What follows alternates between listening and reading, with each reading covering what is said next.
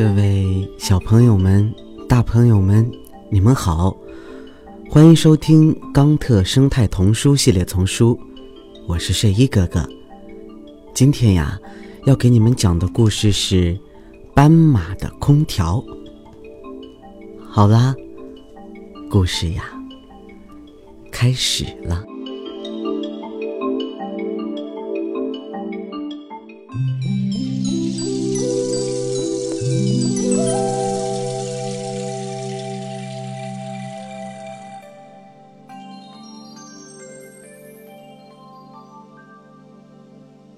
在离一群斑马不远的地方，白蚁们正忙着建一座蚁丘。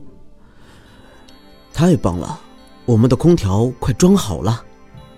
白蚁的总建筑师说：“人们怎么能做到把冷气吸进来，结果鼻子是冷的，脚是热的，而身上却是暖和的呢？”嗯，问题问得很好。白蚁总工程师说。跟人不一样，我们要把热空气赶出去，这就是我们需要制造这些大烟囱的原因了。呃，我本来以为室外天气寒冷，你在室内生火时盖烟囱是为了把热气排出去。啊，不是，盖烟囱是为了在屋里闷热的时候呀，把热气排出去。哦，我懂了，热气会上升。当热气通过烟囱排出时，新鲜空气会通过地面的空洞被吸进来。呃，那为什么摩天大楼不用这个方法呢？另一只白蚁插嘴问道。哦，摩天大楼不仅应该用大烟囱把热空气导出去，把冷空气引进来，他们呀还应该把大楼漆成黑白相间的颜色，像斑马的花纹一样。你错了。一只白蚁反驳他们的总工程师：“大楼应该漆成白色，因为白色可以反射阳光，就能使大楼里面保持凉爽。”哦，吼吼吼吼，小伙子，不不不，你要向斑马学习，看看你的周围。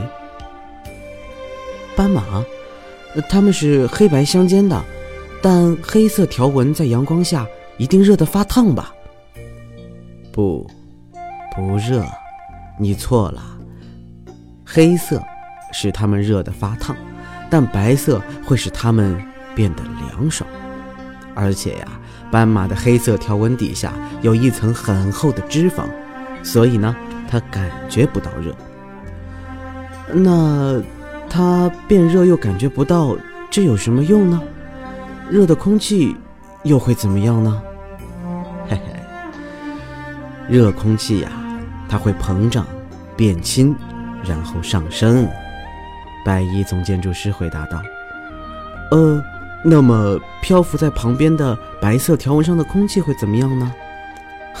它更凉，膨胀的更少，所以呀，就不上升了。”啊，的确如此。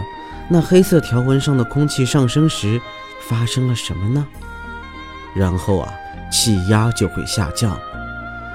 那么气压下降后会发生什么呢？那时候呀，就会有一股风从白色条纹吹向黑色条纹了。啊，好棒啊！那等于斑马就有一个天然的空调，它是不是能够让蝴蝶随风翩翩起舞了呢？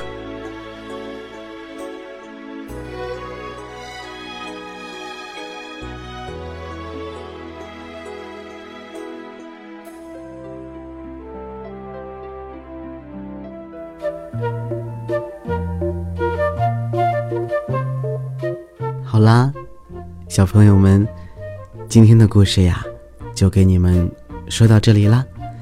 有学到什么知识吗？我是睡衣哥哥，让我们下期再见喽，good 拜拜。